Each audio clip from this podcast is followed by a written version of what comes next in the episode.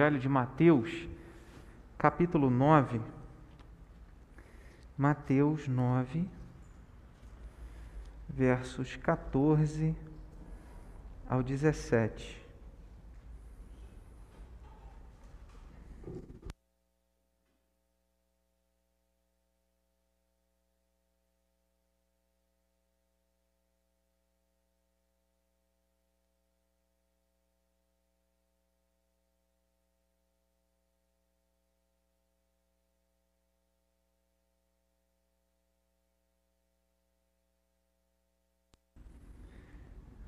Mateus 9, versos 14 ao 17, mesmo assentados, mas com reverência, a leitura da palavra do Senhor. Diz assim a palavra de Deus. Vieram depois os discípulos de João e lhe perguntaram: Por que jejuamos nós e os fariseus muitas vezes, e teus discípulos não jejuam? Respondeu-lhe Jesus: Podem acaso estar tristes os convidados para o casamento enquanto o noivo está com eles? Dias virão, contudo, em que lhes será tirado o noivo, e nesses dias hão de jejuar. Ninguém põe remendo de pano novo em veste velha. Põe o remendo, porque o remendo tira parte da veste e fica maior a rotura. Nem se põe vinho novo em odres velhos do contrário, rompem-se os odres, derramam-se o vinho e os odres se perdem. Mas põe-se vinho novo em odres novos e ambos se conservam. Que Deus nos abençoe na meditação da Sua palavra. Mudar não é fácil. Mudar não é fácil. Nós vamos crescendo e, e, e construindo a nossa vida com base em padrões, em valores. E aí você vai desenvolvendo, você chega à maioridade, você chega à juventude, à maioridade, à maturidade, entre aspas, né? a fase adulta, e você já tem vários, é, é, vários conceitos sedimentados, bem, é, bem enraizados no coração e na mente. A gente acha que algumas coisas sempre são porque nós aprendemos de um jeito e essas coisas nunca podem acontecer de forma diferente. E entender que a palavra de Deus ela entra na nossa vida e ela começa a produzir mudanças. Porque a palavra, quando a gente começa, por mais que nós cresçamos, né, aprendendo algumas coisas e tenhamos alguns valores, alguns padrões, existem momentos que a palavra de Deus nos choca e nos confronta. Ame o seu inimigo. Confronto maior que esse. Ame o seu inimigo. Ore por aquele que persegue você. Se alguém te ferir numa face, oferece a outra. A gente não aprende isso em lugar nenhum, né? é só na palavra de Deus. E aí, nesse sentido, aquilo que a gente sempre aprendeu, e, e o contexto né, anterior aqui, quando a gente lembra do Sermão da Montanha, Jesus estava falando: Ouviste o que foi dito, eu, porém, vos digo. Se vocês aprenderam assim, mas a realidade é de outra forma. O real é de outra maneira. Então, nós, nesse sentido, todos nós temos dificuldade, uma certa dificuldade de mudar algumas coisas. Você apresenta um exemplo, você leu ou alguém te apresentou um texto bíblico e, e fala sobre a igreja. Por exemplo, Hebreus capítulo 10, verso 25: Não deixai-vos de congregar como é costume de alguns. Aí você fala, não, mas não é bem assim. Eu entendo dessa maneira. É, é, já ouviu alguém falando assim? Não, eu entendo, eu entendo dessa maneira, eu acredito dessa maneira. E mesmo a gente lendo a palavra. Por quê? Porque todos nós temos dificuldade de mudar os paradigmas Paradigma é um conceito, um valor que você estabeleceu em sua mente. Você diz: Isso é um dogma, isso é uma lei, e isso eu não mudo, e disso eu não abro mão. Mas aí vem a palavra de Deus e mostra que é de outro jeito. Vem a palavra de Deus e mostra que a salvação não é por obras, é pela fé. Vem a palavra de Deus e mostra que é a fé que abre a porta do céu. Então, algumas coisas. É, é, é, e, mesmo, e, mesmo, essa palavra de Deus que vem diz: a fé né, é, é, é um instrumento, é um meio através do qual nós nos apropriamos da obra da salvação. Diz assim: olha, a fé não pode ser morta, ela tem que ser uma fé viva. E para demonstrar ser uma fé viva, ela precisa de atitude, precisa de obras. E a gente vai olhando para a palavra de Deus, entendendo que em muitos momentos nós somos desafiados a mudar alguns valores, alguns conceitos, alguns padrões que nós sempre acreditamos. Os religiosos, os discípulos de João Batista, questionam Jesus talvez com uma boa intenção, querendo entender melhor o ministério de Jesus, até porque os discípulos de João Batista sabiam muito bem o que o próprio João Batista havia dito a respeito de Jesus. O Evangelho de João deixa isso com mais clareza, diz: Olha, é, o que vem após mim, João Batista falando, eu, eu não sou digno de tirar as sandálias dos pés dele. E aí, quando Jesus passa, no outro dia, ele diz: Eis o Cordeiro de Deus que tira o pecado do mundo. Alguém chega para Jesus e diz assim: Olha, os seus discípulos estão indo atrás dele. O que, que o senhor vai fazer? João Batista diz: O que tem a noiva é o noivo um amigo do noivo, quando vê o noivo, fica feliz. E aí os discípulos João Batista, sabendo da, é, é, de alguma maneira da importância de Jesus ali no ministério, perguntam por que, que nós jejuamos, os fariseus jejuam mais ainda e os seus discípulos não jejuam. A questão aqui, é, é, é a questão do jejum, nos ajuda a entender alguns aspectos dessas, dessas, três, dessas três metáforas, dessas três parábolas que são uma só. O casamento, podem acaso os amigos do noivo ficarem tristes quando o noivo está presente? Então é uma metáfora. Põe-se remendo novo em pano velho? Outra metáfora, outra, outra parábola. E o vinho novo se coloca em odres novos e não em odres velhos. Uma outra parábola. Três parábolas com o mesmo significado. Semelhante, né? Quando a gente lê lá, por exemplo, ah, em Lucas, capítulo de número 15, a, a, parábola da ovelha perdida, da moeda perdida e do filho perdido. Né? Geralmente fala do filho pródigo, mas eu prefiro usar é, no mesmo conceito, né? Ovelha perdida, moeda perdida e filho perdido três parábolas com o mesmo significado. E essas três metáforas que Jesus usa, né, que são uma parábola específica, né, com o mesmo conceito, com a mesma ideia, que não tem a ver apenas com o jejum, mas tem a ver com a religiosidade. Tem a ver com a religiosidade. Quando a gente volta lá no Sermão da Montanha, Jesus ele diz assim: Olha, guardem de, de praticar a justiça diante dos homens, não seja como os religiosos porque quando eles vão dar a esmola, ele diz assim: olha o que eu estou fazendo. Olha, olha a selfie aí, ó. É claro, eu, é, é, embora soe como uma crítica, mas é, só Deus sabe a motivação com que as pessoas fazem selfie quando vão ajudar alguém. Né? Talvez para alguns podem fazer para divulgar o trabalho, dizer assim, olha, vamos ajudar, né? Mas é, não vou entrar nessa, mas fica aí talvez para a gente refletir. Jesus diz: o que a sua mão direita faz, a esquerda não, não precisa saber. Quando você for orar, não precisa ir lá para o meio da praça ou para a igreja fazer alguma coisa, levantar a mão e dizer: Olha, olha eu aqui, estou fazendo aquela oração longa. A gente esquece que o profeta Elias fez uma oração breve e rápida. E numa oração breve e rápida, Deus mandou fogo do céu. A oração que você faz em público não precisa ser longa se você já tem tempo com Deus em oração no secreto. Né? Então ele ele, Jesus diz: Olha, entra no teu quarto, fecha a porta, ora em secreto. Depois ele fala do jejum. Quando você for jejuar, não faça como os religiosos.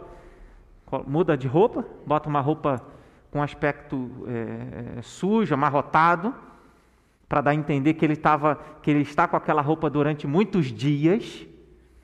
Ah, deixa o cabelo despenteado né, e mostra uma aparência de, de de, de, de um semblante é, contrito. Jesus diz: eles estão recebendo a recompensa diante dos homens, que diante de Deus eles não vão receber nada. A aparência diferente da realidade. A aparência diferente da consciência. A aparência diferente do quebrantamento. Por que nós jejuamos, os fariseus, muitas vezes, e os seus discípulos não? Aparência. É disso, é disso que, é, que, é que essa parábola está tratando, é disso que esse texto está tra tratando, da aparência. E, e, e através dessa relação de aparência e verdadeira piedade, porque eles faziam essa relação. Quanto mais jejum, mais piedoso. Já reparou que existem pessoas que dizem: Eu oro todos os dias, leio a Bíblia todos os dias, mas não muda o comportamento?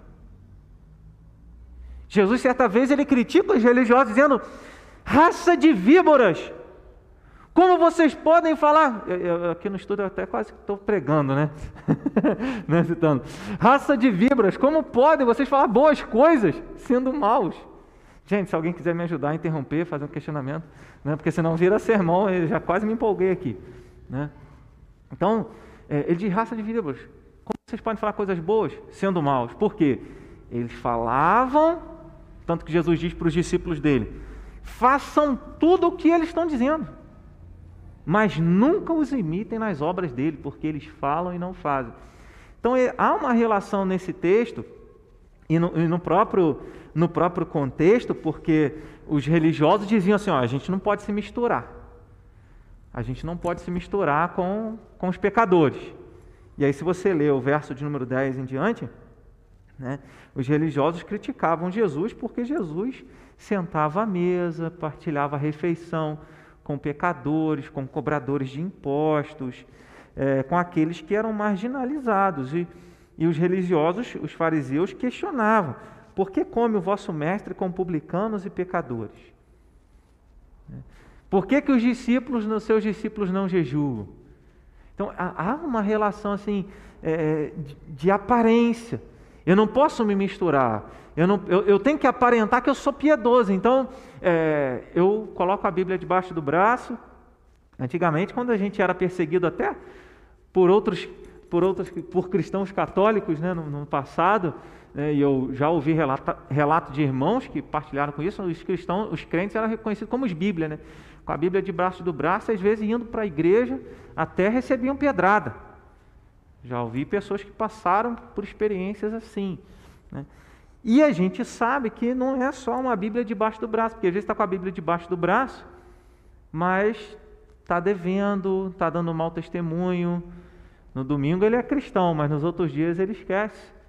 É, talvez semelhante ao que algumas pessoas vivem hoje, ou enganando a si mesma, Olha, eu sou crente, eu sou evangélico, eu vou à igreja, ou eu estou acompanhando a igreja através das redes sociais, até oro, leio a palavra, mas quando você percebe os posicionamentos da pessoa, eu costumo falar assim, o sangue nos olhos nas redes sociais, nos debates, nas discussões, você fala assim, meu Deus, peraí, não, não, será que é cristão mesmo? Nós, nós devemos ser conhecidos é, Quais são os frutos do Espírito, né? Ou qual é o fruto do Espírito? Amor, paz, alegria, benignidade, bondade, fidelidade, mansidão, domínio próprio. Tem muita gente que não tem domínio próprio. Muito menos mansidão no nosso dia, né? Nessa, nessa rixa, nessa polarização, né? Ou é uma coisa ou é outra, né? Não tem como o cara ser manso e transitar bem ali, né? Dialogar com todo mundo. Então a gente vê nesse contexto essa relação da, da imagem com aquilo que é real, da religiosidade com a verdadeira piedade. Pode falar, Wagner. Obrigado. mas está tudo se reunido assim, né? ali pode, na, na praça, aí os, os irmãos da Assembleia de Deus culto. Então teve um rapaz que passou com uma pastinha na mão, um colega meu que mora na rua assim, foi quicando, pegou, pegou a pastinha dele. E ele ficou, essa falta de abuso, falou assim, falou assim, não foi zangado, essa falta de abuso comigo. O cara falou, colegas, é, você fala de abuso de ela, abuso mesmo. Mas isso aí foi até meio chato com o Jesus, mas depois esse colega jogou lá.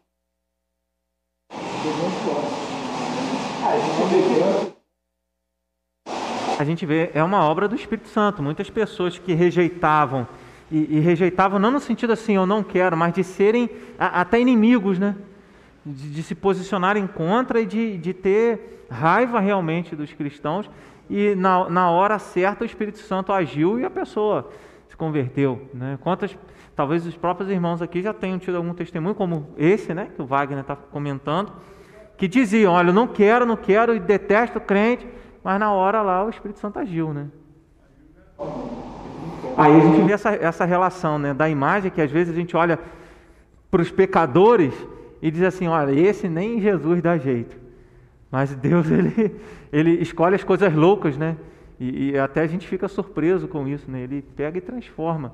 Aí o outro lado, né? Você vê uma pessoa que é completamente distante ou a, a, alheia à vida cristã, ao Evangelho, a Deus, a Cristo, sendo transformada, quebrada, transformada num filho de Deus, e como o Evangelho de João, no capítulo de número 1, verso, 3, verso 12, verso 13, que o verso 13 fala que pela fé nós fomos, é, tido, recebemos o direito de ser filhos de Deus, aí ele completa no verso 13, os quais não nasceram da vontade da carne, não nasceram do sangue nem da vontade da carne, mas nasceram da vontade de Deus.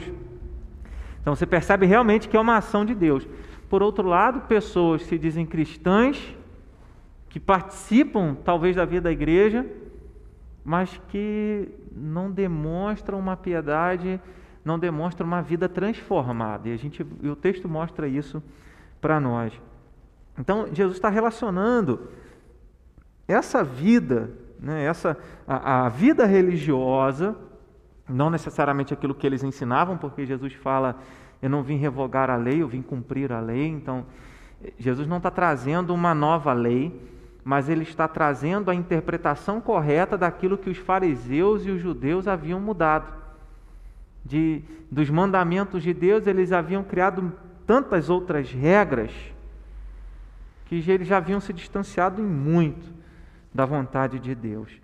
Então, essa parábola do casamento, das vestes novas ou pano novo e do vinho novo, mostra a alegria da salvação trazida por Jesus. E onde a gente, e onde a gente vê isso no texto? Quando o texto ele diz, é, quando Jesus responde no verso 15: Podem acaso estar tristes os convidados para o casamento enquanto o noivo está com eles? Essa pergunta é uma pergunta retórica. Está dizendo, não tem como aqueles que estão participando de uma festa ficarem tristes. E qual era a festa de casamento a que Jesus se referia? De Deus com o povo dele. E foi algo que Deus sempre, é, Deus usou essa linguagem através dos profetas no passado, essa linguagem de casamento, essa linguagem de noiva, por exemplo, em Jeremias capítulo 2, verso 2, ele diz assim: Vai e clama aos ouvidos de Jerusalém. Assim diz o Senhor: Lembro-me de ti, da tua afeição quando eras jovem, e do teu amor quando noiva, e de como me seguias no deserto, numa terra em que se não semeia.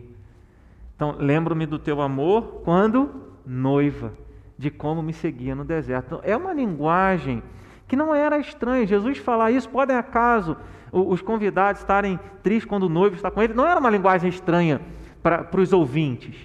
Não era uma linguagem estranha para os discípulos de João, para, o, para os fariseus.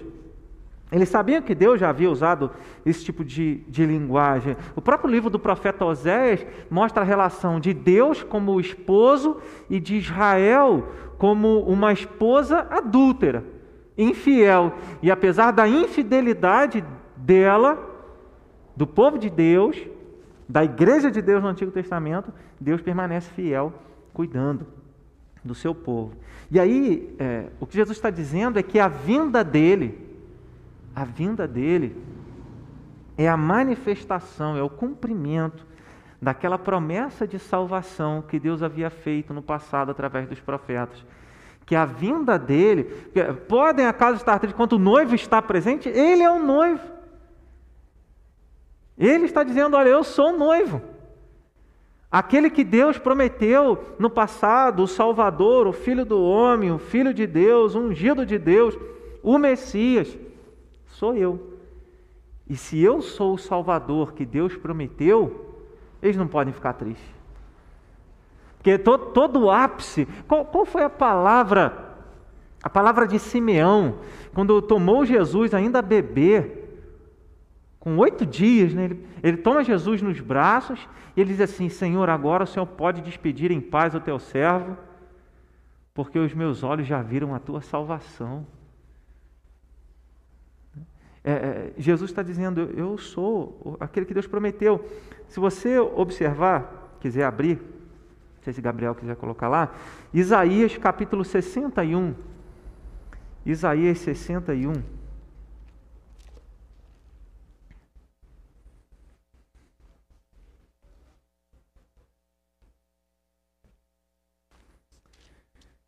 Dá vontade até de ler esse capítulo inteiro, porque é, é, tem tudo a ver com, com isso que a gente está falando, né, da confirmação da vinda de Jesus e que essa parábola mostra para nós a alegria da salvação que Jesus em Jesus.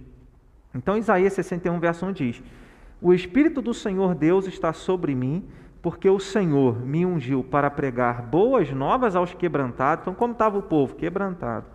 Enviou-me a curar os quebrantados de coração, seja uma questão na alma, a proclamar libertação aos cativos e a pôr em liberdade os algemados, a apregoar o ano aceitável do Senhor, ou seja, oportunidade de salvação, de arrependimento, e o dia da vingança do nosso Deus, ou seja, a santidade dele, ele vai reivindicar eh, em todos, por isso ele pune o pecado.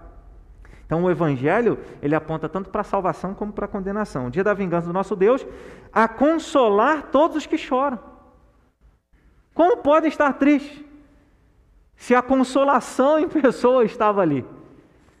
Depois, e a pôr sobre os que em Sião estão de luto uma coroa em vez de cinza. Somos é, reinos de sacerdote, reinamos com Cristo. Uma coroa em vez de cinza, óleo de alegria em vez de pranto, vestes de louvor em vez de espírito angustiado, a fim de que se chamem carvalhos de justiça plantados pelo Senhor para a sua glória. É, é, ele vai é, mencionando a, a prosperidade. Né? Vou ler até o, cap, o capítulo 61 todo. Verso 4: Edificarão os lugares antigamente assolados, restaurarão os que antes destruídos e renovarão as cidades arruinadas, destruídas de geração em geração Estranhos se apresentarão e apacentarão os vossos rebanhos, estrangeiros serão os vossos lavradores e os vossos vinhateiros. Aí a promessa. Mas vós sereis chamados sacerdotes do Senhor e vos chamarão ministros de nosso Deus. Comereis as riquezas das nações e na sua glória vos gloriareis. A gente falou semana passada, domingo passado, que nós somos sacerdotes, né? sacerdócio real de todos os sacerdócio universal dos cristãos. Verso 7: Em lugar da vossa vergonha tereis dupla honra, em lugar da afronta exultareis na vossa herança. Por isso, na vossa terra possuireis o dobro e tereis perpétua alegria.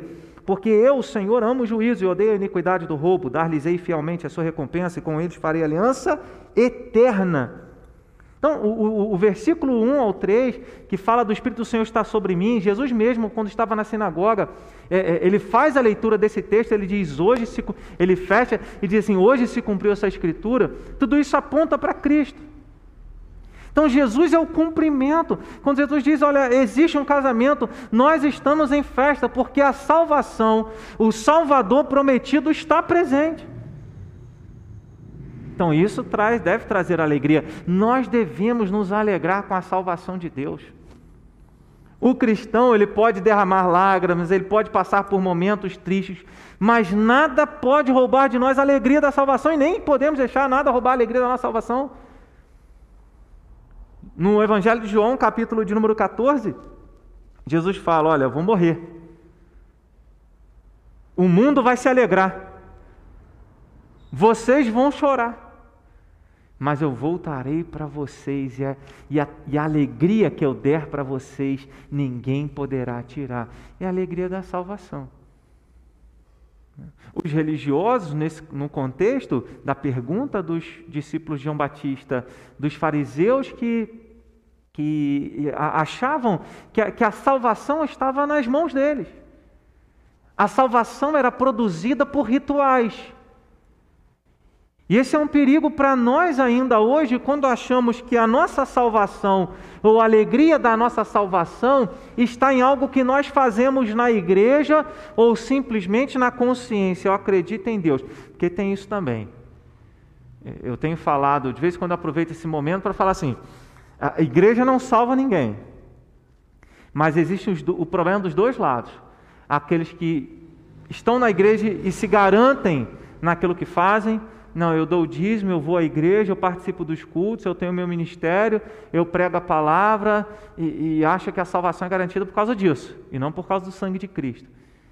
E outros que estão em casa dizendo assim: não, eu não preciso ir na igreja, porque eu creio em Cristo, a salvação é pela graça, pela fé, e, e, e aí você coloca numa posição de completa, completa apatia e, e desligamento né, desse relacionamento com a comunidade do povo de Deus, com a igreja. Confiam em si mesmo, eles têm fé na fé. Uma vez eu já preguei um sermão sobre isso aqui, né, que algumas pessoas elas dizem assim: não, eu tenho muita fé. A, a, a gente precisa entender que a fé, ela não é a causa da nossa salvação. A fé é um instrumento através do qual nós nos beneficiamos e nos apropriamos da salvação que é causada pela obra de Cristo. Porque muitas pessoas dizem assim: não, ah, o que, que salva é a fé. Então eu creio, então se eu creio, eu tenho a salvação. O mérito é a fé. Isso é uma linha muito tênue, mas os teólogos, os teólogos trabalham com isso. É, é, quando você confia, não, eu sou uma pessoa de muita fé, e você diz que a sua salvação é porque você crê, e é, é como se você apoiasse tudo sobre a sua fé. Se a sua fé desmorona, desmorona tudo. A nossa fé tem que estar em Cristo. A causa da nossa salvação é Cristo. Então, quando a gente olha para essa palavra, né, voltando lá a Isaías, ele está apontando para essa aliança eterna. Aquilo que, aqui, Isaías 61, se a gente ler Jeremias capítulo 31, ele fala também de uma aliança. Ezequiel capítulo 36, verso 26 em diante, Deus fala: Vou colocar o meu espírito, vou tirar o coração de pedra, dar um coração de carne, vou colocar o meu espírito e farei com que vocês andem nos meus caminhos. Essa é a aliança que Deus faria. E Jesus está dizendo: Olha, eles não podem ficar tristes, porque tudo que foi prometido está acontecendo agora. João Batista, quando ficou meio em crise, perguntou, mandou os discípulos dele lá perguntar a Jesus: És tu o Messias? Ou vamos ter que esperar outro? O que que naquele momento Jesus fez? Naquele momento havia muitos enfermos. Jesus cura os enfermos e diz assim para os discípulos João: Contem para João o que vocês estão vendo.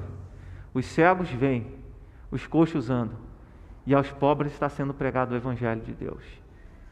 É isso aqui. A pôr em liberdade os cativos, a colocar é, é, óleo de alegria em vez de pranto, libertação daqueles que estão angustiados, vestes louvor em vez de espírito angustiado. Voltando lá, verso 9 de Isaías 61. A sua posteridade será conhecida entre as nações e os seus descendentes no meio dos povos. Todos quantos os virem os reconhecerão como família bendita do Senhor.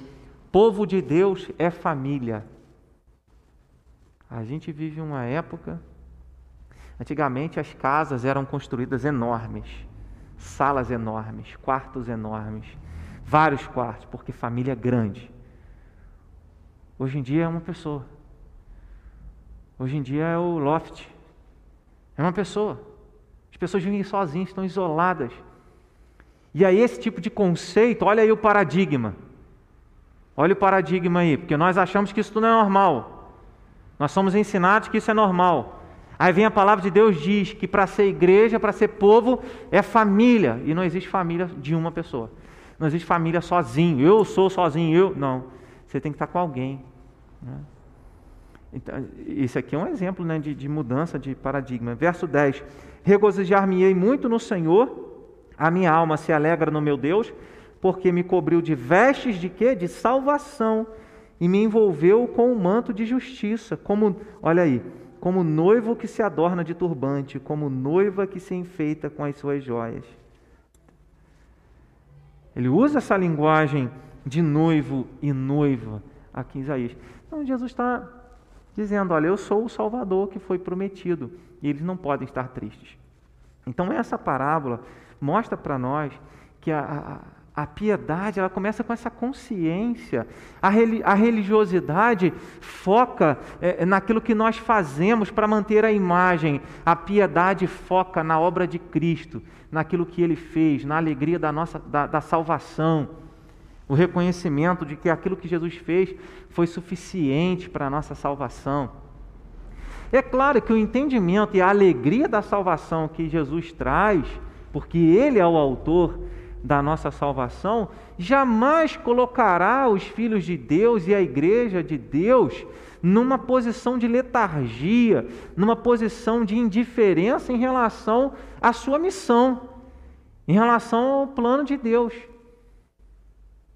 exige algo de nós. Né? Então, os religiosos enxergavam erroneamente a salvação pelo cumprimento dos ritos e cerimônias, e até hoje, isso algumas doutrinas de algumas igrejas, dizem, não, você tem que fazer isso, se você não fizer isso, você vai para o inferno. Se você não fizer dessa maneira, se você não, não, não fizer a visita, não distribuir o material, se você não guardar o tal dia, se você não fizer tal coisa, você não tem salvação. Então Jesus quebra com isso, porque os religiosos achavam que eles tinham que fazer ali a prática do jejum. E tanto que a lei, se você for é, é, lá no Antigo Testamento, livro de Levítico, 20, capítulo 23, verso 27, fala que a, a lei determinava um único dia no ano de jejum, que era o dia da expiação. Se a gente fosse trazer para hoje, seria a Páscoa. É o único dia que a gente iria jejuar, se fosse trazer para hoje. Mas não é isso que a Bíblia ensina. Né? A gente vai seguir com isso. Mas se fosse pegar pela lei, mas eles já criaram outras coisas. Né? Eles foram criando mais. O que, que a gente pode fazer para dizer que nós somos santos? Né? E não é. A, a, essa parábola mostra que nós devemos ter alegria da nossa salvação naquilo que Jesus fez e não naquilo que nós fazemos. A nossa segurança está na obra de Cristo e não nas nossas, na nossa religiosidade. Né? Eu citei aqui, não vou fazer a leitura, mas Jeremias capítulo 31, verso 31 e 33, Deus fala através do profeta sobre uma nova aliança que ele iria firmar com o povo dele, e isso aponta é, o cumprimento para Jesus, né? mesmo mostrando que aquele momento era um momento de festa, pois o Salvador estava com eles, o Senhor não descartou a necessidade do jejum em momento de dificuldade, porque ele fala, né, voltando lá, é, Mateus 9, verso 15, no, na parte B, ele diz: Dias virão, contudo, em que lhes será tirado o noivo, e nesses dias vão de jejuar. Jesus não está dizendo não jejue. Sabe, alguns, alguns cristãos reformados acham que porque nós somos igreja reformada, nós não jejuamos nós não buscamos uma vida piedosa, uma vida de consagração, é só teologia. Não é. Não é isso que a Bíblia ensina. E nós seguimos o que a Bíblia ensina.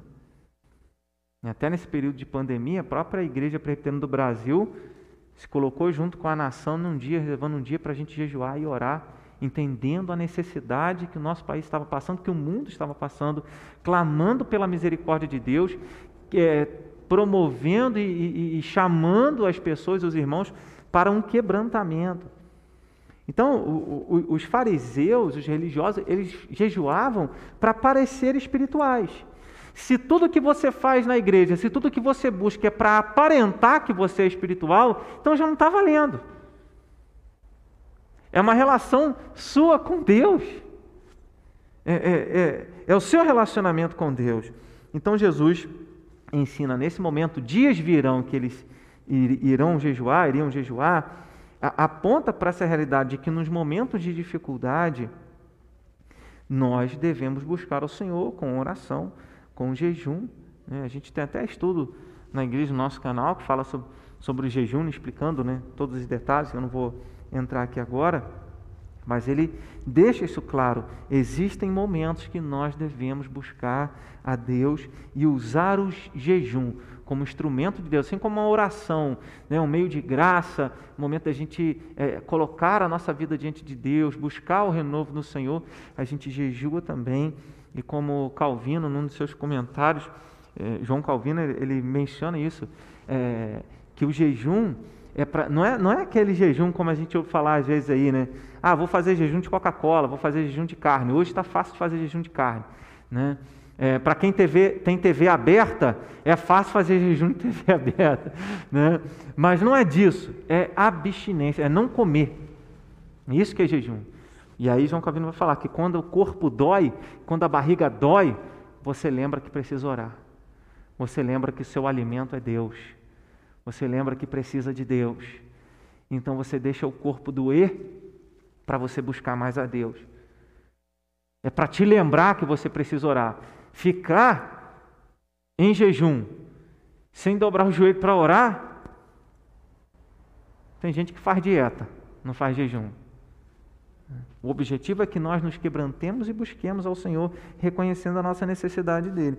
Então, Jesus chama a si mesmo nesse texto de noivo, né, mostrando que ele era alguém especial, ungido de Deus, aquele que foi prometido, e estava trazendo o seu reino de alegria, justiça e paz, salvação. Mas os religiosos não creram. Romanos, capítulo de número 14, verso 17, o apóstolo Paulo diz: Mas o reino de Deus é justiça, paz e alegria no Espírito Santo de Deus.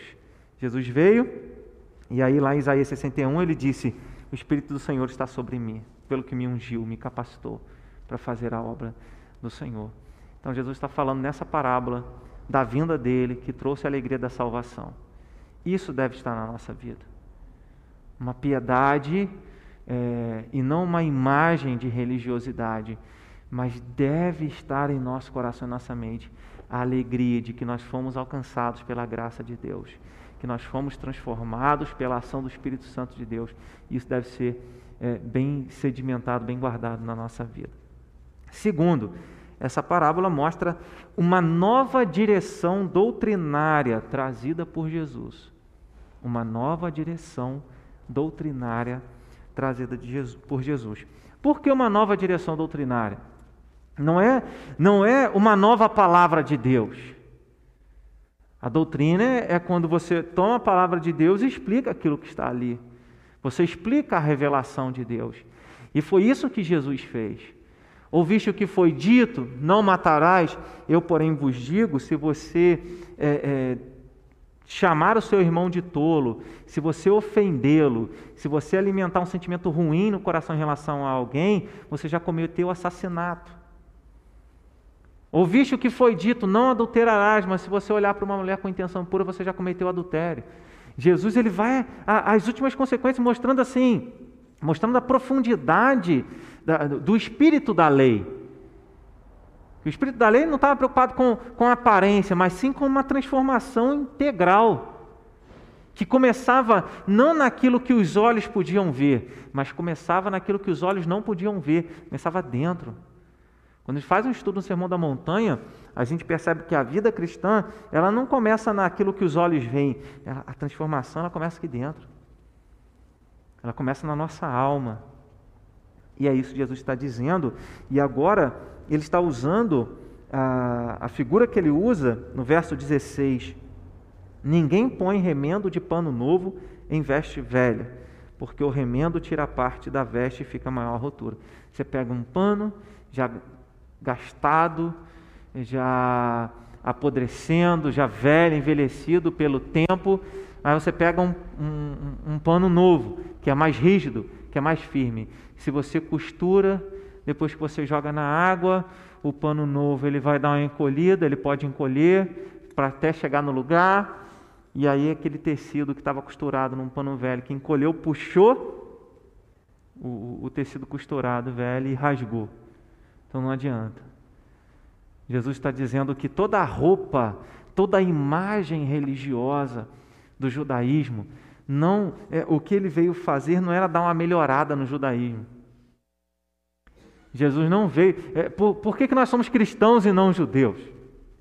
Jesus ele não veio dar uma melhorada no judaísmo, ele veio trazer a interpretação correta, até porque, embora, como Jesus mesmo fala para a mulher em Samaria, lá em João capítulo de número 4, a salvação vem dos judeus, no sentido de que todo o oráculo que Deus deu, toda a revelação que Deus deu, foi ao povo judeu como nação, né, uma nação que Deus escolheu, uma nação sacerdotal, mas através dela a palavra de Deus ia sendo espalhada. E aí o que Jesus está dizendo, olha, não, eu não vim dar uma melhorada nisso. Eu vim trazer algo novo. Você ia falar, Wagner? Pano novo, roupa velha, igual o caso do, do, do, sobre o olho, botar o vinho novo no olho velho, para esse consumir também A fermentação do vinho novo ia fazer com que o, o odre velho ia romper. Isso aí, num tecido velho, numa roupa velha. Né? Então, os fariseus tinham a doutrina deles. E eles levavam uma prática muito superficial do que Deus queria. Os discípulos de João Batista tentaram até melhorar alguma coisa, ajustando alguns erros, mas eles não alcançaram ainda a, o espírito da lei, a vontade de Deus. Né? Jesus então disse que não adiantava tentar consertar algo velho, tentar caminhar ali com os judeus, mas é, é, usar toda essa religiosidade, mas era para trazer algo novo, porque não traria mudanças. Mudar, e aí, e aí o que a gente aprende aqui? Mudar para padrões enraizados, com novos valores e conceitos, é um grande desafio. Porque em muitos momentos é perda de tempo. Precisa, é, é, a religiosidade ela só pode ser sobrepujada, ela só pode ser transformada por uma operação do Espírito Santo que se chama conversão. Os judeus estavam muito preocupados em prosélitos, em proselitismo. O que é proselitismo? E às vezes tem alguns crentes que acham que nós somos chamados a fazer prosélito. O judeu dizia assim: vem, é, segue tudo que eu disser para você. Então você tem que decorar a Torá, tem que decorar o Pentateuco, você tem que se circuncidar, se deixar circuncidar, você tem que estar no sábado, você não pode fazer nada no sábado, você tem que buscar a Deus, ficar ali jejuando tantos dias na semana e por aí vai. Se você fizer tudo isso, você é um judeu. Só que você, é, você pode imitar, gente. A gente consegue imitar. Você vê, uma pessoa que nem é crente, não conhece o Evangelho, ela chega na igreja, ela começa a ver o comportamento das pessoas. Então ela já vai começar a se comportar. Vamos ficar em pé, que às vezes, às vezes no culto para ninguém dormir, né? Para evitar que eles irmãos durmam, vamos ficar em pé, vamos adorar. Aí a pessoa, ó, todo mundo ficou em pé, deixa eu ficar em pé também, agora é hora de ficar em pé. Ah, vamos abrir a Bíblia. Ah, agora é hora, deixa eu pegar uma Bíblia aqui, agora é hora de abrir a Bíblia. E a gente começa a achar assim, trazendo para o nosso contexto, vamos lá na igreja hoje. E a gente acha que trazendo a pessoa para a igreja, pronto, já resolvemos. Já fizemos o evangelismo e o discipulado ao mesmo tempo, a pessoa está pronta, agora é só ela seguir. Você consegue imitar, você consegue é, produzir hábitos, repetir é, ações de forma mecânica. Isso é proselitismo. É quando você quer que alguém faça exatamente aquilo que você faz, não porque ele entendeu, não porque ele foi completamente transformado, mas porque você entende que fazendo assim, isso vai acalmar o seu coração, dizendo: ah, agora ele é evangélico, agora ele é um judeu. Era assim que os fariseus trabalhavam, e tanto que Jesus fala: vocês rodam o mundo para fazer um prosélito. E uma vez que vocês fazem um prosélito, vocês tornam ele duas vezes filho do diabo, do inferno, do que vocês mesmos. Vocês não entram no céu e não deixam aqueles que estão querendo entrar, entrar. Porque vocês estão colocando fardos pesados que vocês mesmos não querem carregar. Era essa religiosidade. Quando Jesus olha para a multidão, em Mateus capítulo de número 11, verso 28, ele diz: Vinde a mim todos vós que estáis cansados e sobrecarregados, eu vos aliviarei. Era toda essa carga de exigência. E era muito difícil alguém que não tivesse recurso conseguir ser um, um judeu, ah, ah, alguém que pudesse é, é, agir e tomar ali, a, ser um prosélito ali dentro do judaísmo. Então, é, essa é a diferença. A roupa nova, a, a veste velha, a roupa velha, era todo esse sistema é, religioso de ritos e cerimônias que os judeus faziam e, e o pano novo não se encaixa nisso. Porque o pano novo não tem a ver com a imagem que nós mostramos para as pessoas de santidade, tem a ver com uma piedade, tem a ver com a sinceridade, tem a ver com o que está dentro, e por isso ele usa a linguagem do odre.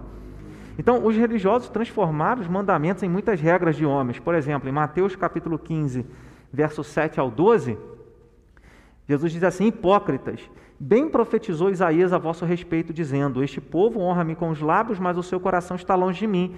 Em vão me adoram, ensinando doutrinas que são preceitos de homens. E tendo convocado a multidão, lhes disse: Ouvi e entendei. Não é o que entra pela boca o que contamina o homem, mas o que sai da boca, isto sim contamina o homem. Porque os, religiosos transformaram até um, uma atitude que era de higiene como uma regra é, de justiça. Então você não pode ser impuro, você tem que ser puro. Então, se você tomar um alimento sem lavar as mãos, você está sendo impuro. Não, se você pegar um alimento sem lavar as mãos, está sendo sem higiene. Você está sujeito a ter algum, ser contaminado, né? ainda mais hoje aí com o coronavírus. Né? Você está sujeito a isso aí. Tem a ver com questão de higiene, não tem a ver com questão de pureza, de santidade.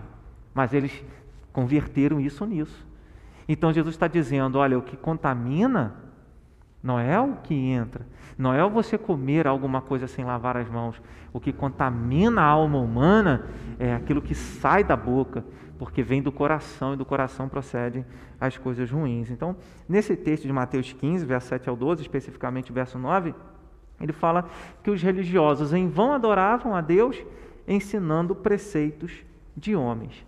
E era isso que essa veste velha é, fazia. A visão doutrinária dos fariseus era equivocada em relação à palavra de Deus. Por isso, Jesus estava começando com uma nova visão do que Deus realmente sempre quis. Não no que Deus estava querendo a partir dali, mas da, do espírito da lei. Quando a gente faz um estudo é, nos Dez Mandamentos, a gente procura é, estudar isso, não é simplesmente aquilo que está escrito. Qual é o espírito da lei? Qual é o propósito? Quando você lê a Confissão de Fé de Westminster, quando você lê o breve catecismo, e você pega as perguntas que tratam dos dez mandamentos, qual é o, décimo, qual é o primeiro mandamento? Isso. Não terás outro Deus diante de mim. O que o primeiro mandamento exige? Que você só cultue a Deus, que você só sirva a Ele, que você se renda aos pés dele. Aí é, uma, é um texto enorme. O que o primeiro mandamento proíbe? Que você não faça isso, não faça assim, que você não tenha imagem, que você não adore outros deuses, que você não faça do dinheiro, de qualquer outra coisa, de qualquer outro objeto, de qualquer outra pessoa, um Deus em sua vida, que você não coloque nada no lugar de Deus, Deus tem que estar em primeiro lugar. Quanta coisa! Esse é o espírito da lei. Ah, não matar, ah, não desejo nada de mal para ninguém, então eu sou santo. Não é assim. Então Jesus ele traz o cristianismo, né? o cristianismo no sentido de, daquilo do ensinamento de Cristo, ele traz o espírito da lei. Se as vestes velhas representavam o sistema religioso antigo, as vestes novas representavam o sistema religioso trazido por Jesus. Estou usando vestes aqui porque os outros evangelhos sinóticos também usam esse termo. Eu li, a gente leu é, Mateus 9, do 14 ao 17, mas esse mesmo texto ele está de forma semelhante em Marcos capítulo 2, verso 18 a 22, e em Lucas capítulo 5, verso 33 ao 39, né, que traz a, a mesma ideia. Para ter bons resultados, né, para ter bons resultados, o Senhor está dizendo que o pano novo que ele estava trazendo não serviria para ser adaptado pelos religiosos da época, as suas muitas práticas religiosas. Eles precisavam abdicar olha, vamos deixar isso tudo de lado, agora vamos fazer o que Deus está mandando. Por isso eu comecei no início falando sobre quebra de paradigmas. Às vezes nós achamos que a verdadeira espiritualidade, a verdadeira santidade, é buscar a Deus do jeito que nós achamos que temos que buscar, que sempre fizemos assim. Mas a gente tem que se voltar para a palavra de Deus e dizer assim: o que a palavra de Deus diz para eu fazer? como Deus quer ser adorado, como Deus quer que eu viva a palavra de Deus. Não é tirar e criar da nossa mente, é entender qual é a vontade de Deus, e essa vontade vai estar na palavra de Deus. Então, se permita dizer assim para você mesmo: eu, eu, tenho que ler a palavra, estudar a palavra, porque se, a, se eu estiver fazendo alguma coisa que a palavra diz para eu não fazer, ou que a palavra não ensina, eu não tenho que fazer. Eu não tenho que ter isso como uma busca. Então, não dava para ser adaptado. Os fariseus não podiam ficar apenas com partes do pano novo que Jesus estava trazendo. Era necessário que eles se despissem da velha roupa da religiosidade e se vestissem com uma nova roupa da graça de Deus, do Evangelho de Cristo, né, da, da obra de Jesus Cristo. Essa nova roupa são as novas vestes da salvação, lavadas no sangue do Cordeiro e que produzem novas atitudes. Se a gente for olhar lá em Apocalipse, capítulo 7, quando ele fala, esses que, quando o ancião pergunta para João, esses, de onde são, que estão de vestiduras, que estão com vestiduras brancas, de onde vieram? Quem são esses? Aí João fala, eu não sei não, tu sabes. São esses que vêm da grande tribulação, lavar as suas vestes no sangue do Cordeiro, razão porque se acham diante de Deus de dia e noite e o servem de dia e de noite. Então, ah, nós não temos um. Jesus não tem um paninho para melhorar a vida do ser humano. O Evangelho, quando entra na nossa vida, ele não vai melhorar, como eu já ouvi algumas vezes, assim. Ah, a igreja cuida do meu espiritual e a outra instituição cuida do meu financeiro.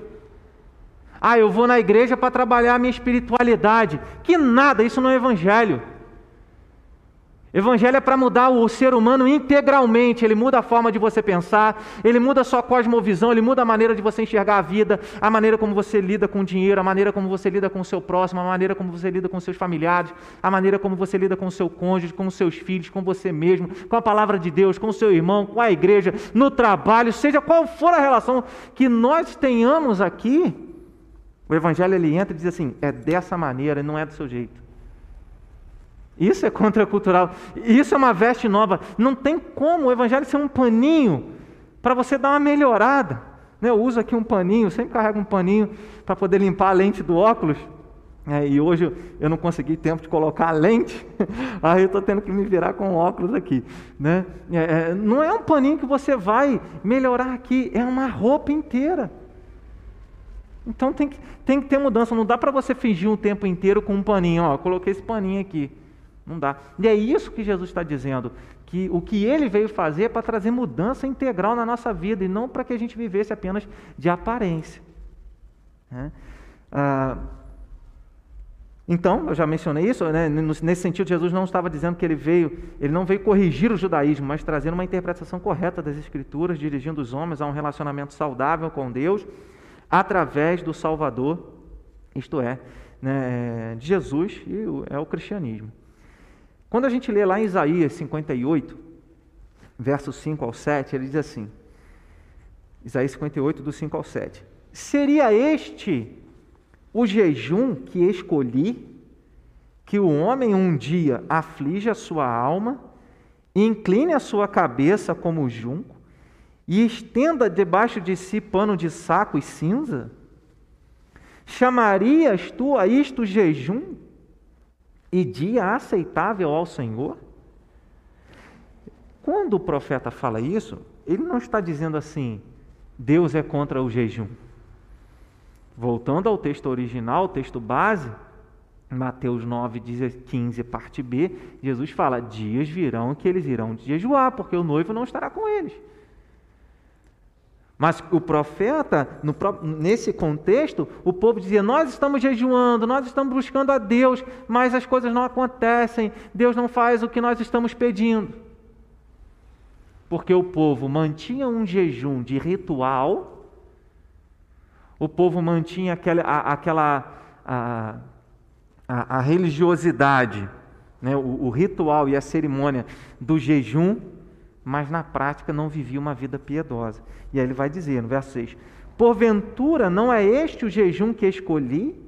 Que soltes as ligaduras da impiedade, desfaças as ataduras da servidão, deixes livres os oprimidos e despedaces todo o jugo? Porventura não é também que repartas o teu pão com o faminto e recolhas em casa os pobres desabrigados, e se vires o nu, cubras e não te escondas do teu semelhante?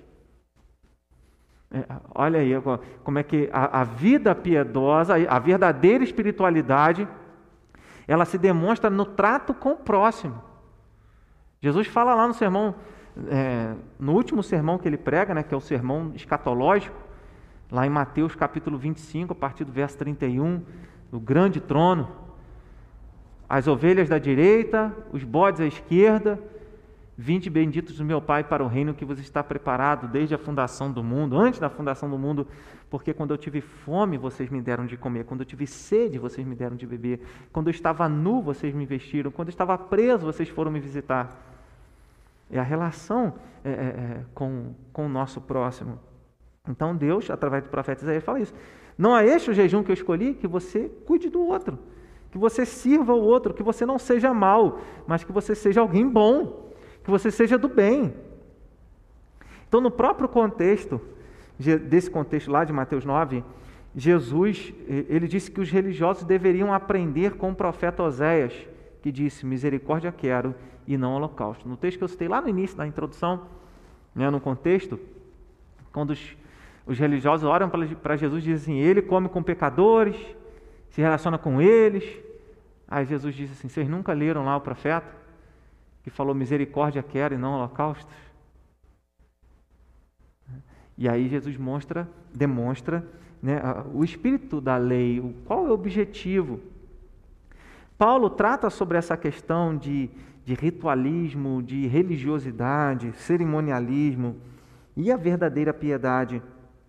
Em Colossenses, capítulo 2, verso 16 a 23, ele diz assim: Ninguém, pois, vos julgue por causa de comida e bebida, ou dia de festa, ou lua nova, ou sábados, porque tudo isso tem sido sombra das coisas que haviam de vir. Porém, o corpo é de Cristo. Ninguém se faça árbitro contra vós outros, pretextando humildade e culto dos anjos, baseando-se em visões, enfatuados, sem motivo algum na sua mente carnal, e não retendo a cabeça, da qual todo o corpo, suprido e bem vinculado por suas juntas e ligamentos, cresce o crescimento que procede de Deus. Se morrestes com Cristo para os rudimentos do mundo, por que, como se vivesses no mundo, vos sujeitais a ordenanças? Não manuseis isto, não proves aquilo, não toques aquilo outro, segundo os preceitos e doutrinas dos homens. Pois que todas essas coisas, com o uso, se destroem. Tais coisas, com efeito, têm aparência de sabedoria, como culto de si mesmo, de falsa humildade, rigor ascético. Rigor ascético é, é, é você dizer assim, não, eu tenho que buscar uma vida de santidade. Então eu vou jejuar, eu vou me autoflagelar, é, eu vou me separar do mundo, eu vou viver no monastério, né, vou buscar tudo isso, fazer tudo para ver uma, para ser santo. Né? Está dizendo que nada disso, todavia, não tem valor algum contra a sensualidade. Porque todas as outras coisas trabalham em aspectos externos. Sensualidade é algo que mexe com o interno, mexe com o décimo mandamento, que é a cobiça, que vai no interesse. Que vai, que trabalha dentro de Você pode maquiar todos os outros pecados, hein? a cobiça. É, você pode é, é, aparentar todos os outros pecados, mas a cobiça as pessoas não veem. É um pecado que está oculto, só Deus vê. Então diz: não tem valor algum contra a sensualidade. O Evangelho é uma nova roupa que nos fala da salvação e da obra de Deus em nos fazer cada vez mais parecidos com Jesus. É uma obra da graça de Deus e nos apropriamos dela não pela religiosidade, mas pela fé naquilo que Jesus fez. Terceiro e último lugar, essa parábola do casamento, da veste nova e do odre novo, do vinho novo, mostra uma evidência de verdadeira transformação trazida por Jesus. Mostra uma evidência de verdadeira transformação trazida por Jesus. Embora a linguagem do pano novo numa veste velha, do vinho novo num odre velho, tenha basicamente a mesma conotação, o mesmo sentido, eu separei e, e, e, e entendi né, nesse contexto as vestes como apontando para todo esse sistema religioso e o vinho apontando para a vida que Deus nos traz e para a evidência realmente da transformação do Espírito Santo de Deus na nossa vida. É, você pode dizer que você é de Jesus, até cantar, eu sou de Jesus, eu sou de Jesus, eu sou de Jesus, mas isso não ser uma realidade no seu coração. Quantas pessoas já cantaram louvores a Deus, mas aquela realidade não estava presente ali, não fazia parte de uma transformação. Copiaram e aprenderam muito bem é, como se canta o gospel. Até a propaganda da vendedora dizia: ela toca e você adora. Dizia-se assim na propaganda. Porque as pessoas podem produzir algo, podem produzir um som gospel, mas elas não podem produzir verdadeira espiritualidade, santidade. Isso é, algo, é uma obra do Espírito Santo de Deus e a evidência disso está na vida que você leva e não naquilo que você mostra às pessoas. Tá? Começa de dentro. Então, o, olhando para essa realidade, vinho novo em odre novo. O odre, geralmente o odre que ele está mencionando aqui, era feito de pele de animal. E quanto mais velho o, o, a pele, como já não tinha pelo, o sol, o tempo ia ressecando a pele. Se você colocasse um vinho novo que estaria em processo de fermentação, num vinho, num odre velho, numa pele já endurecida, ressecada, quando o gás quando a fermentação começasse a expandir o gás, ia trincar o, a pele, ia rachar a pele, ia vazar. Você perde o vinho, perde o odre. Então tinha que pegar um odre novo, que a pele ainda tinha aquela elasticidade, com um vinho novo, que conforme o processo de fermentação ia acontecendo, o gás ia expandindo, a pele ainda consegue ter uma certa elasticidade. Esse vinho é a obra de Deus na nossa vida. Esse vinho é, é, é a transformação de Deus na nossa vida. É, o, o, que Jesus, está demonstrando é que a obra de Deus, e aqui a gente percebe muito bem a obra de Cristo relacionada à obra do Espírito Santo.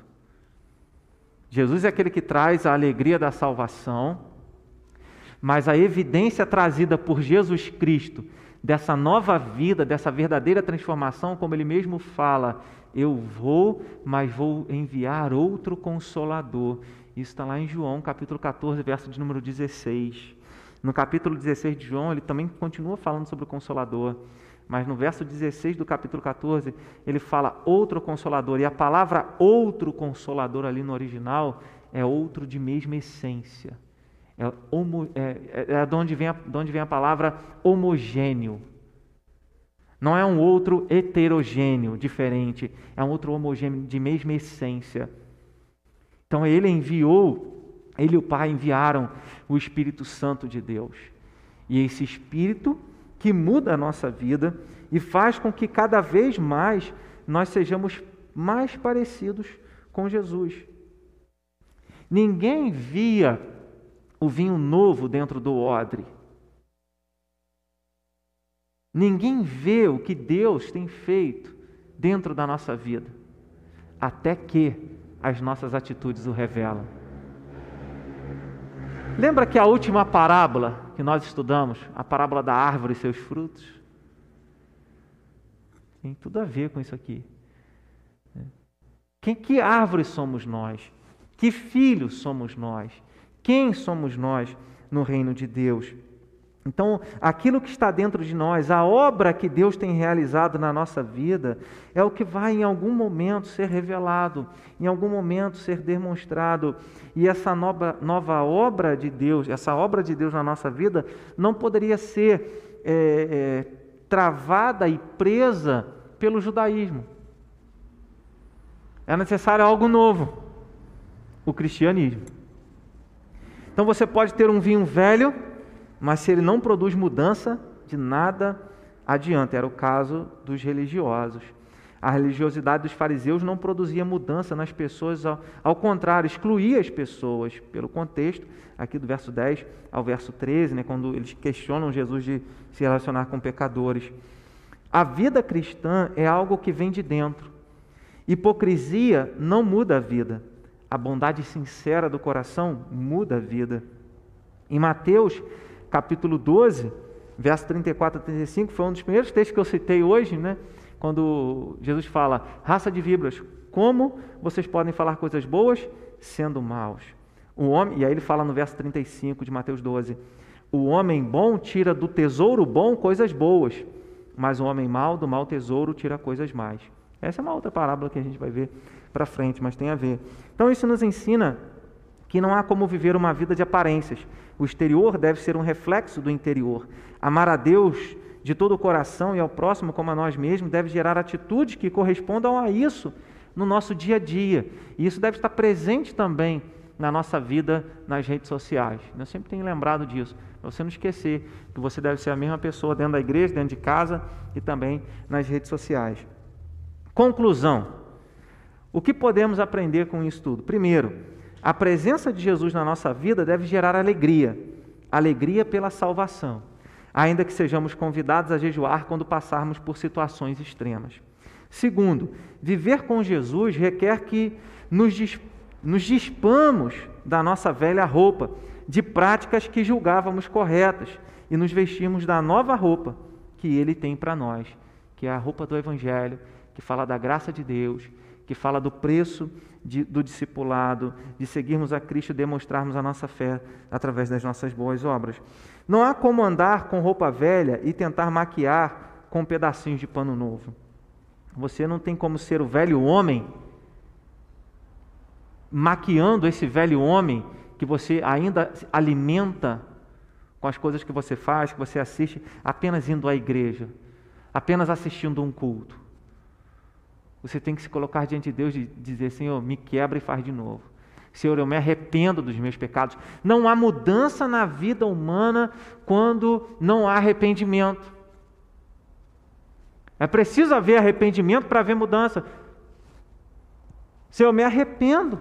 Foi essa a palavra de Jó. Eu me arrependo e me abomino no pó e na cinza. A vida dele começa a mudar ali. Né? O Evangelho nos comunica a graça da salvação, mas também nos mostra o preço do discipulado, já falei. Terceiro, o que guardamos dentro de nós é tão importante quanto o que demonstramos para as outras pessoas. A vida cristã nasce de dentro para fora. O que você tem colocado dentro do seu coração, da sua mente? O que você tem enchido? O que tem enchido a sua alma? São coisas que vão edificar a sua vida espiritual? São coisas que vão te aproximar de Deus? São coisas que vão fazer você ficar mais santo? E ficar mais santo não a vera, não é para aparecer para os outros, não. É para ter uma vida realmente santa, que vai fazer você parecer mais com Jesus. Pensa sempre: Jesus faria o que você faz? Jesus escolheria o que você tem escolhido? É, é essa a realidade do texto. Por que os discípulos não jejuam? A gente se engana, muitas vezes, achando que porque fazemos isso ou aquilo, nós estamos produzindo uma espiritualidade, quando na verdade exige quebrantamento, arrependimento, reconhecimento que nós precisamos de Jesus, da graça dele, da operação de dele, dele sobre a nossa vida. E que ao entender tudo isso a gente se alegre com a salvação né, e demonstre que realmente nós somos salvos através das nossas atitudes. Amém?